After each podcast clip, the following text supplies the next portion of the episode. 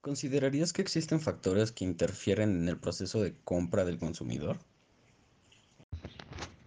Claro, puesto que cada decisión de compra, los consumidores se van a preguntar si tal producto o tal servicio realmente satisface sus necesidades. Y estas necesidades, cabe recalcar que se basan según en sus perspectivas individuales o bien dicho en sus factores psicológicos, como puede ser el factor cultural, que es aquella que por medio del proceso de socialización el individuo a lo largo de su vida adquiere el conocimiento Un área de las ciencias sociales que ha contribuido en los últimos años en el mundo de las ventas y el marketing es la psicología.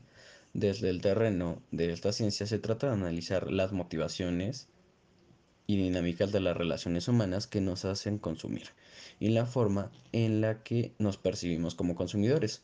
Resultado a estos estudios se han logrado definir seis tipos de roles. ¿Podrías decirme cuáles son esos roles?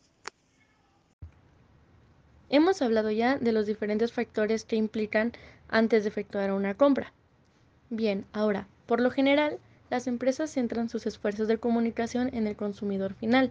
Últimamente, las nuevas teorías han demostrado que no siempre el usuario final es el individuo que realmente decide comprar o efectuar la compra en sí. Para ciertos productos o servicios, la respuesta es relativamente sencilla.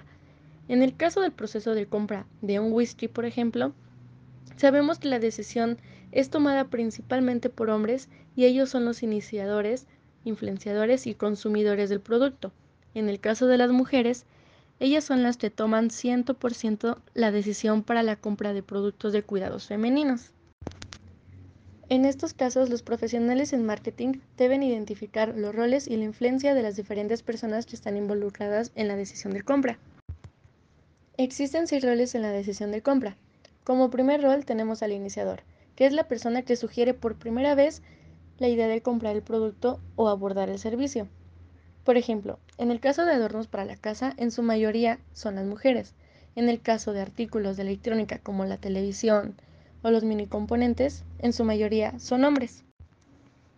Como segundo rol tenemos al influenciador, que es aquella persona que explícita o implícitamente ejerce cierta influencia en la decisión final. En líneas generales, tiene que ver con personas del círculo íntimo como familiares o amigos, que aconsejan subjetivamente y por sus experiencias personales la compra del producto. Como tercer rol tenemos al especificador. Es el que determina qué comprar objetivamente. A diferencia del influenciador, por lo general son profesionales expertos de confianza que asesoran al comprador o al usuario en términos de características, modelos, especificaciones, sabores, olores, etc.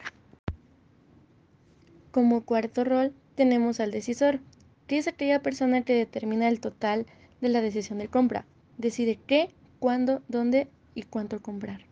En pocas palabras, es la persona que decide si se efectúa la compra o no.